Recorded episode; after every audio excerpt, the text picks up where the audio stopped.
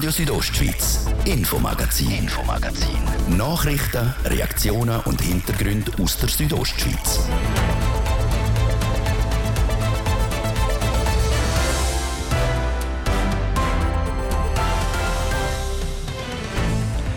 Ein Bündner Rekord hat der neue Finanzdirektor Martin Böhler heute verkünden. Satte knappe 206 Millionen Franken hat der Kanton im letzten Jahr Fürsche gemacht. Lorbeeren dafür, die gehören seinem Vorgänger, sagt der Regierungsrat Böhler im Interview. Die weiteren Themen sind, wegen der Vogelgrippe müssen auch in Graubünden die Hühner noch länger drinnen bleiben. Das Ausgangsverbot für die Hühner ist nochmal verlängert worden. Denn es ist ein grosses Ärgernis, der touristische Ausweichverkehr im Prättigau und auch im Bündner Rheintal entlang von der A13 wird Sperrungen von der Ausfahrten funktionieren, beziehungsweise was die Bevölkerung davon haltet, wir haben Stimmen aus Schiers und Zitzers. Und dann wird sportlich der EAC Rosa, der startet heute in die Playoff-Halbfinals von der Mai Hockey League gegen Martini. Oder wie der Rosenpräsident der Adrian Fetscherin sagt, gegen so richtige Brücken. Da hat es wirklich ein paar äh, Riesenpfosten, sage ich jetzt ein bisschen lapidar drin. Unsere Spieler sind natürlich eher ein bisschen kleiner, aber vielleicht auch wendiger. Das Thema heute im Infomagazin auf RSO vom Donnerstag, am 9. März in der Redaktion. Der Martin de Platzes. Einen guten Abend. Für den Bündner Finanzdirektor, Regierungsrat Martin Böhler, ist es heute das erste Mal, dass er in seinem neuen Amt die Jahresrechnung vom Kanton präsentiert hat. Und was für eine? Eine mit einem mega, mega Plus. Der Kanton hat letztes Jahr in der Rechnung in der Haushaltskasse ein Plus von mehr als 205 Millionen Franken gemacht. Äh, in absoluten Zahlen ist das ein Rekord.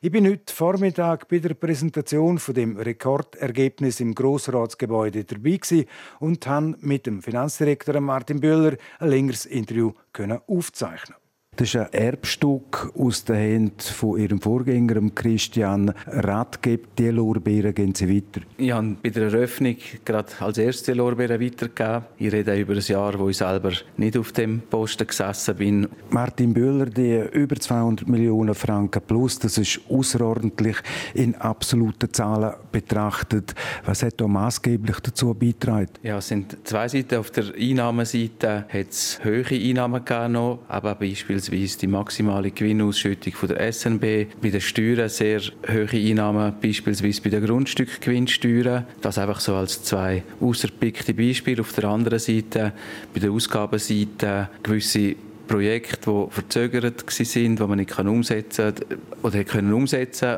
aufgrund der Situation auf dem Arbeitsmarkt und beispielsweise auch Investitionen, die für Dritte vorbereitet sind, die aus gleichen Gründen dann können realisiert werden. Und da finde ich aber auch ganz wichtig zu sagen, wir haben für die Bewältigung von Covid und nachher auch von der Flüchtlingskrise recht hohe Nachtragskredite genehmigt bekommen von der Geschäftsprüfungskommission, wo dann glücklicherweise nicht müssen ausgeschöpft werden.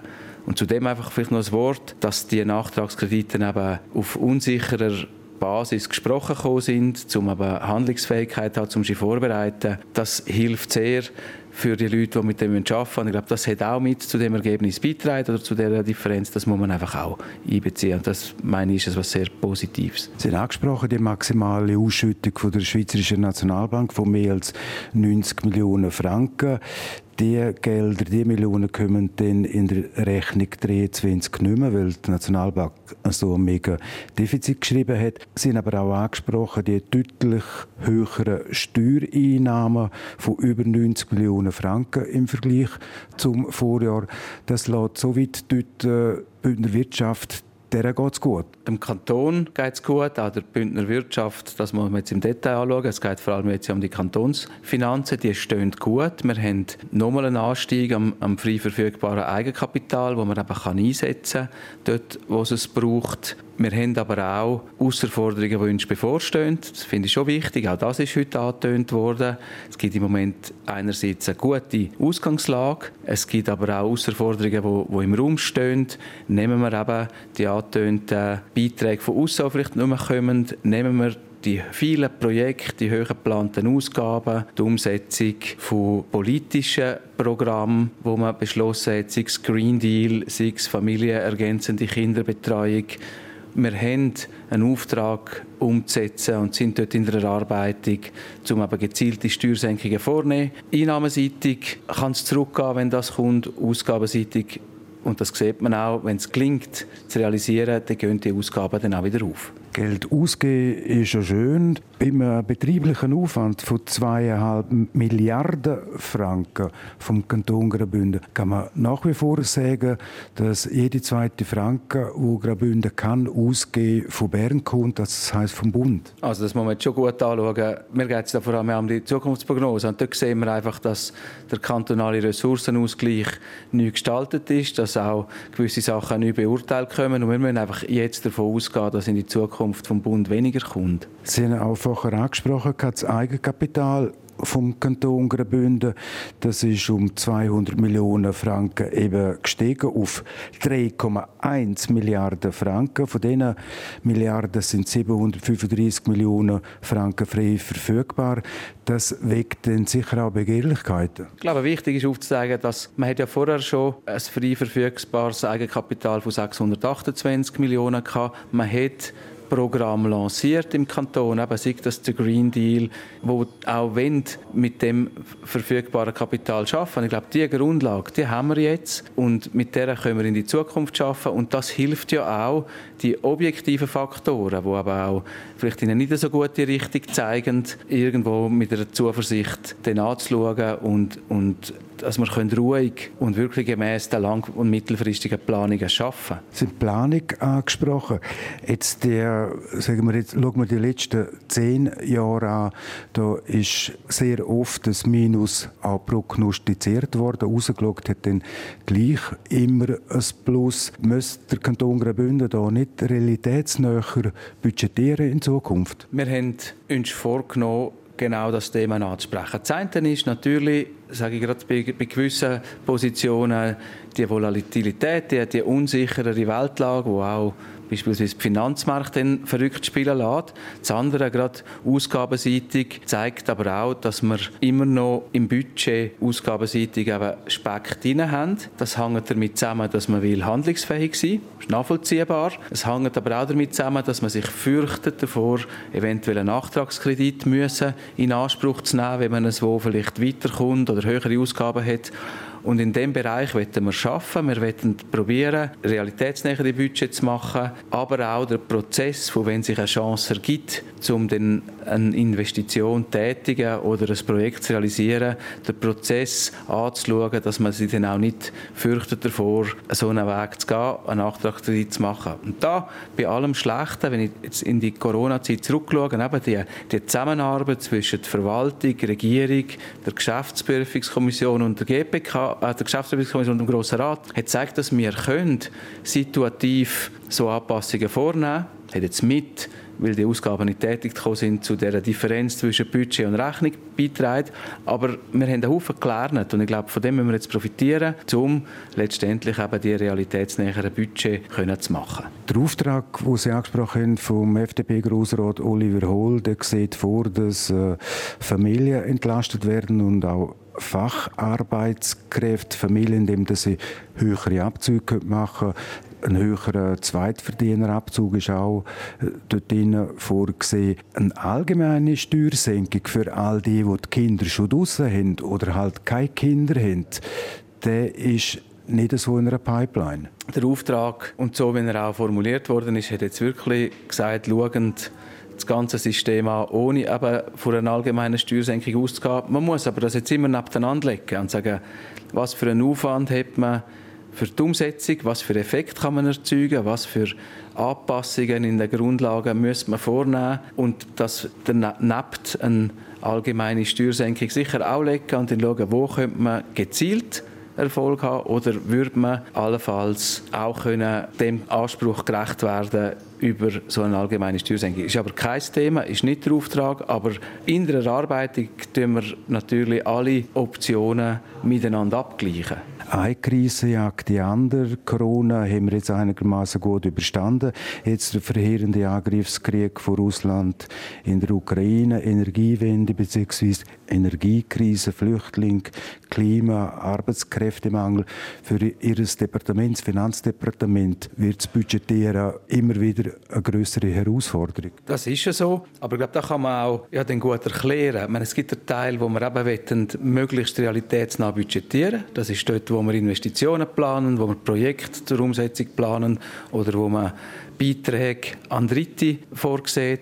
Wenn außerordentliche Umstände eintreten, dann muss man analysieren, dann muss man schauen, was könnten jetzt für Kosten auf uns zukommen. Dann schafft man mit Nachtragskrediten. Und darum kann man dann schon erklären, wo haben wir das umgesetzt, wo wir uns auch vorgenommen haben und wo ist was dazugekommen, also was dazugekommen, wo wir jetzt nicht können wissen. Also man muss damit leben, dass, dass es Unsicherheiten gibt, aber man kann die auch strukturieren sagt der Bündner Finanzdirektor, der Regierungsrat Martin Bühler. Und auch für das aktuelle Jahr rechnet der Kanton mit einem Plus von 50 bis sogar 100 Millionen Franken, auch ohne die Millionen von der Schweizerischen Nationalbank.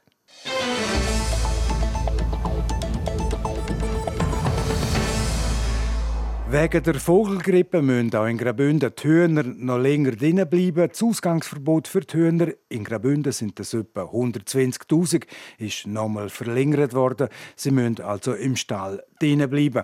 Weil es in Europa und auch in der Schweiz in den letzten Wochen immer wieder Vogelgrippefälle gegeben hat, werden die Schutzmaßnahmen im ganzen Land verlängert. Das heißt sowohl Nutztiere als auch Hobbyhalter müssen sicherstellen, dass ihre Tiere nicht in Kontakt mit Wildvögeln kommen. Die Maßnahmen die werden jetzt schon zum zweiten Mal verlängert und gelten bis mindestens am 30. April, wie der Bündner und Glarner Kantonstierarzt der Jochen Beard der Adrian Kretli erklärt hat. Ja, sie verschärft sich und das ist doch überraschend jetzt äh, Mitte März. Wir sind davon ausgegangen, dass äh, in der Zeit, wo jetzt die Wildvögel wieder ihre, in ihre Ursprungsländer zurückgehen, nach Norddeutschland, dass, dass auch der Infektionsdruck abnimmt. Das ist äh, aktuell nicht der Fall. Wir haben äh, mehr Funde von toten Wildvögeln. Wir haben auch mehr positive Nachweise von toten Wildvögeln und das äh, eigentlich im ganzen Mittelland und jetzt neu auch richtig Romandie. Aber kann man sagen, die Vögel, die betroffen sind von der Vogelgrippe, sind in erster Linie Wildvögel, die einfach per Zufall über der Schweiz sind und nicht Hühner in einer Haltung drin zum Beispiel? Ja, die Aussage ist richtig. Das ist äh, praktisch ausschließlich so. Wir haben schon lange keine Nutzgeflügelhaltungen die, die positiv sind, Gottlob die Halterinnen und Halter funktionieren so weit und schauen, dass ihre Geflügel geschützt sind. Was macht man jetzt da vielleicht, um die Halterinnen und Halter auch weiter zu motivieren? Jetzt ist es doch schon seit dem November, wo sie ihre Hühner schützen müssen. Haben wir da irgendwie einen Plan? Ja, es ist, es ist schwierig, kommunikativ schwierig. Auf der einen Seite äh, sagen wir Graubünden kein Fell, Graubünden auch nicht unbedingt das typische Gebiet, wo Fälle könnten auftreten. Äh, Graubünden ist aber ein Teil von der Schweiz. Wir sind halt da auch einheitlich unterwegs und wir müssen an, an Eigenverantwortung appellieren und halt auch äh, an das, was wir immer gesagt haben, man muss sich langfristig auch einstellen auf die Seuche, weil die wird nicht nur jetzt bis Ende April durch, sondern sie wird auch nächstes Jahr wiederkommen. Das ist äh, mehr oder weniger in Stein gemeißelt. Jetzt seit dem letzten November sind die Hühner nicht mehr verrissen eigentlich. Der Kontakt wird beschränkt zu Wildvögeln. Sie sind mehr oder weniger drin oder so sind geschützten Ausläufen.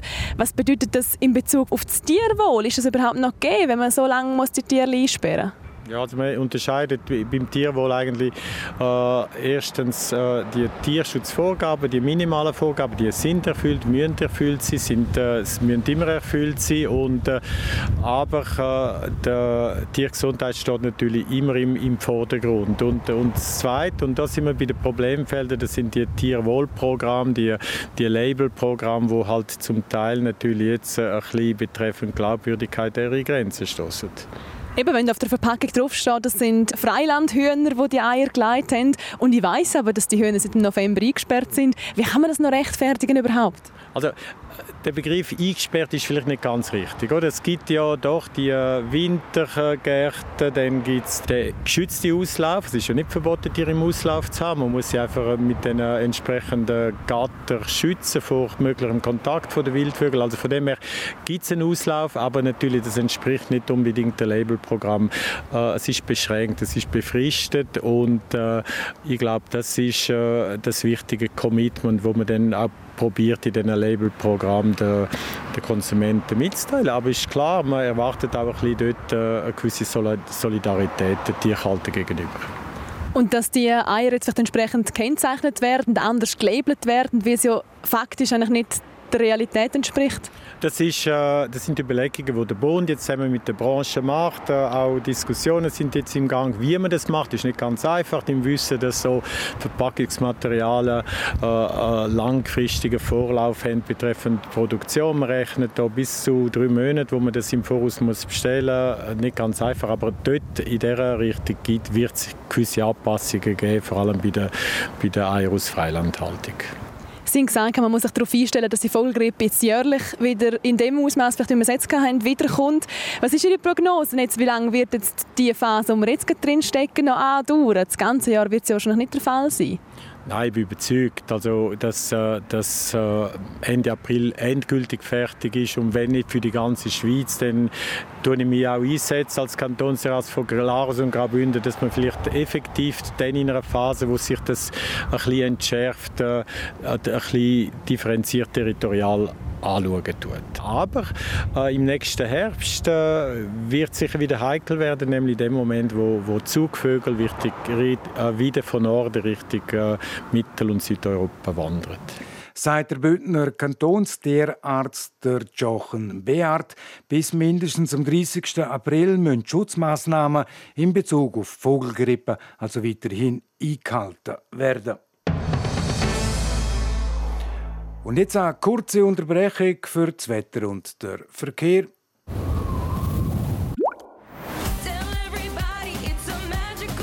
Hallo, da ist Geraldine Knie. Zusammen mit allen Artisten freuen wir uns, euch mit der einzigartigen Show voller Lebensfreude und Leidenschaft zu verzaubern. Willkommen im Zirkus Knie. Der Zirkus Knie vom 17. bis 19. März zu Chur. Tickets auf knie.ch.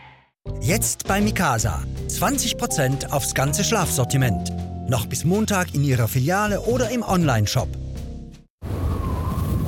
Donnerstag, der 9. März, es ist zwei über halb sechs. Das Wetter präsentiert von disco-fox.ch. Die Tanzschule in Chur für Partyspaß. Jetzt mit neuen Kürzen, damit du auf jedem Fest daheim bist. Auf disco-fox.ch. Ja, der Abend heute der ist äh, recht freundlich. Es ist ziemlich sonnig jetzt noch. Die Nacht die ist dann zum Teil sogar sternenklar. Gegen Morgen tut es dann aber immer mehr zu und so gibt es dann morgen einen recht bewölkten Tag und vor allem im Norden kommt es immer wieder regnen oder schneien. Schnee gibt es ab etwa 13 bis 1500 Meter. Die Temperaturen die erreichen morgen im Sarganserland maximal noch 13 Grad. Das Klosters gibt es 9, das Flims 7 und St. Moritz 5 Grad. Verkehr präsentiert von Autowalzer AG, Ihrer BMW-Partner im Rital. Autowalzer.ch neu auch mit BMW Motorrädern in St. Gallen. Und da werfen wir einen Blick auf den Feierabendverkehr in der Stadt Chur. Wir haben Stau oder stockend auf der Kasernenstraße stadteinwärts, dann im Bereich Postplatz Weltstörfli, auf der Masanzerstraße stadtauswärts und bei der Autobahnausfahrt Chur Nord stadteinwärts. Zeitverlust immer noch 5 bis 10 Minuten. Sonst sieht es gut aus im Moment bei uns in der unserer Ostschweiz. Weitere Meldungen über größere Störungen haben wir keine. Kurzer Blick noch auf die Pässe. Stellenweise noch schneebedeckt ist der Lukmanier Pass. Die anderen Pässe bei uns, die keine Wintersperre haben, die sind offen und normal befahrbar. Verkehr. Wir wünschen weiterhin eine gute und eine sichere Fahrt und ich gebe zurück in die Redaktion zum Martin de Platzes. Radio Südostschweiz, Infomagazin, Infomagazin. Nachrichten, Reaktionen und Hintergründe aus der Südostschweiz.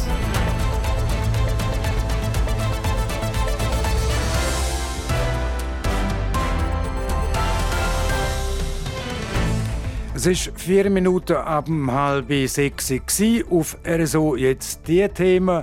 Der touristische Ausweichverkehr im Prättigau und auch im Bündner Rheintal entlang von der A13. Wie funktionieren die Gegenmaßnahmen? Wir Stimmen aus Schiers und Zitzers und dann wird sportlich. Der EAC Rose der startet heute im Playoff Halbfinals von der Mai Hockey League gegen Martini. Der touristische Ausweichverkehr im Winter, an den Wochenenden und im Frühling-Sommer, an den Viertagen und in den Ferien, der hat sich zum echten Plaggeist gemausert. Wegen der Stau probieren nicht wenige Verkehrs Teilnehmende dem Hindernis auszuweichen und fahren durch Dörfer entlang von der Kantonsstraße Prättigau und denen entlang von der A13. Letztes Jahr haben die Gemeinden zusammen mit dem Tiefbauamt Graubünden, am Bundesamt für Straßen und der Kantonspolizei ein Pilotprojekt im Winter 2022 gestartet, dass der Verkehr eben nicht mehr in Dörfer ausweichen kann. Wie die Massnahmen vom Projekt bis jetzt gefruchtet haben und wie die Bevölkerung auf die reagiert, jetzt im Beitrag von der Andrea Sabadi. Wenn der Stau so groß ist, dass mehr ins eigene Dorf fahren kannst, dann braucht es eine Lösung. Darum haben die betroffenen Gemeinden zusammen mit dem Bund, am Tiefbauamt Graubünden und der Kantonspolizei ein Pilotprojekt auf die Beine gestellt. So können diverse Ausfahrten bei Bedarf gesperrt werden, wie zum Beispiel bei Ausfahrt Rappengug bei Zitzers und Ausfahrt Ost bei Schiers. Zu diesen Massnahmen hat laut einer Umfrage die Bevölkerung in Schiers diese Meinungen. Einheimische sollten dürfen die Straße brauchen, da die Alte. Oder? Aber es stört mich, dass nachher ein Haufen Leute durchs Dorf durchfahren wollen. Ich finde es nicht schlecht, es geht alles durch das Dorf und dann ist dort ein Verkehrsstau. Und ich bin reingekommen und eine Straße weiter konnte ich dann ausfahren können. Grundsätzlich finde ich das gut, wenn man das so macht. Weil es kann ja die Rettung nicht mehr fortfahren, die Polizei kann nicht mehr fortfahren. Das tut einfach total zu alles zusammen. Das die Stimmen aus Schiers. Und in Zitzers losen sich die Meinungen zu dieser Massnahme bei Einfahrt Rappengug so an. Für uns ist es auch schwierig, wenn wir im Dorf am Sonntag wohin wollen, kommen wir je nachdem kaum mit der Hauptstraße rein.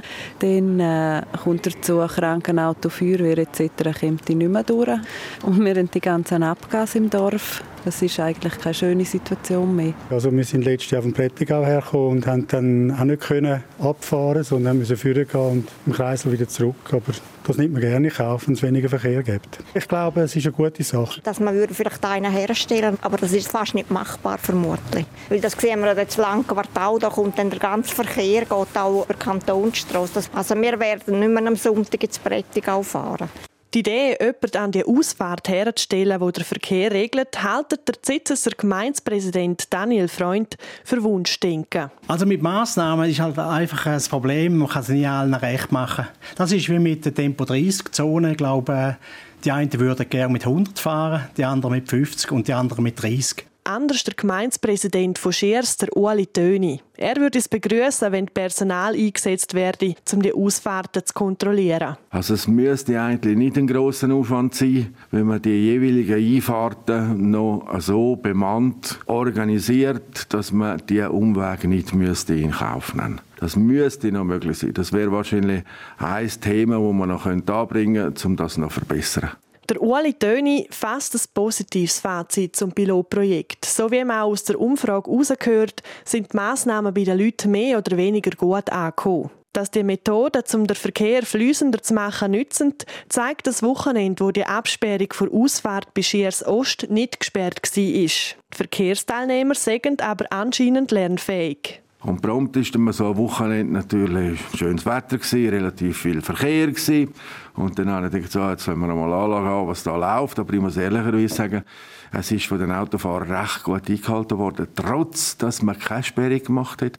Selbstverständlich haben wir einen höheren Durchfluss hier in Schiers, aber es ist recht gut von den Autofahrern befolgt worden, dass man eigentlich nicht durch Dörfer fahren soll. Vom Pilotprojekt, das heißt, wie das bis jetzt amix durchgeführt worden ist, kann der Gemeindepräsident von Zitzers, Daniel Freund, nur gut erzählen. Das klappt dann auch sehr gut. Wir kommen immer einen Vorlauf über, wo wir die Wetterprognose, den erwartenden Ferienreiseverkehr planen tun und dementsprechend die Massnahmen einleiten tun. Die Beteiligten haben heute besprochen, wie es jetzt weitergeht und ob es Verbesserungen oder Änderungen geben soll. Und was bei dieser Sitzung rausgekommen ist, das ist noch nicht bekannt. Wir bleiben dran am Thema.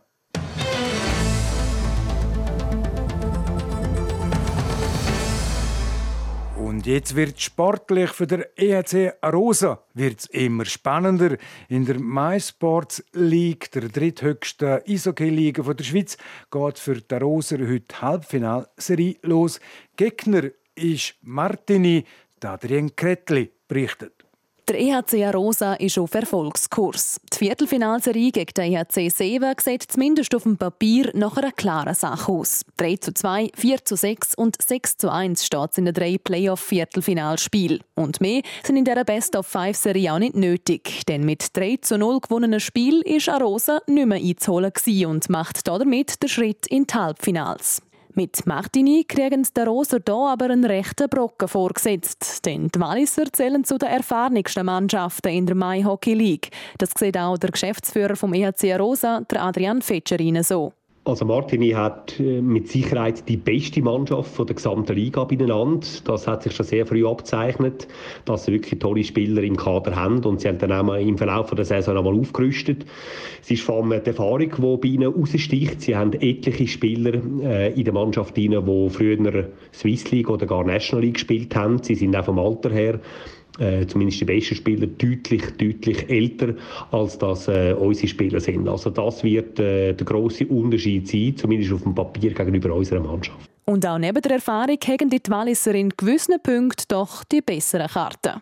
Was offensichtlich und augenfällig ist, ist sicherlich der physische Unterschied. Sie haben sehr eine grosse Mannschaft, also gross gewachsene Spieler. Da hat es wirklich ein paar äh, Riesenpfosten, sage ich jetzt ein bisschen lapidar drin. Unsere Spieler sind natürlich eher ein bisschen kleiner, aber vielleicht auch wendiger. Aber äh, das ist schon der augenfällige Unterschied zwischen den beiden Teams, wenn man es einfach mal jetzt so die Distanz anschauen tut.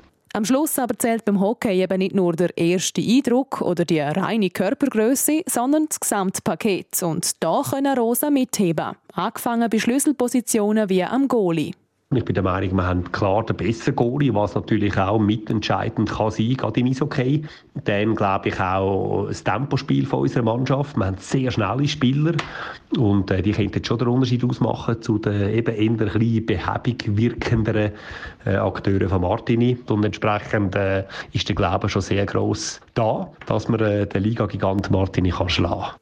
Schließlich käme auch noch das Mentale dazu und da profitiert die Mannschaft von Rosa klar, so der Adrian Fetscherin. In den letzten direkten Aufeinandertreffen sind die Ficker zwar resultatmäßig in zwei von drei Spielen unterlegen gewesen, auf dem Eis aber haben sie klar die besser Fallen gemacht und das ich in den Köpfen der beiden Teams. Kommt dazu, dass der EHC Rosa erst kürzlich angekündigt hat, dass man, wenn möglich, in der kommenden Saison in die nächste höhere Liga aufsteigen Dass das vielleicht auch im Hinterkopf der Spieler ist und sie zusätzlich motiviert, schließt der Geschäftsführer nicht aus. Das ist noch schwierig zu sagen. Ich denke, irgendwo im Hinterkopf sicher. Klar, die Spieler beschäftigen sich auch mit dem, befassen sich auch mit dem und äh, viele haben ja auch den Wunsch natürlich wirklich den Schritt ganz persönlich können zu machen und aufzusteigen in die Swiss League. Also ganz verneinen können es nicht, aber äh, ich habe jetzt nie den Eindruck gehabt, dass das jetzt wirklich äh, vordergründig das absolute Thema ist, sondern einfach vor allem wirklich die Vorfreude auf die sehr spannende, ausgeglichene, hart umkämpfte Serie gegen Martini.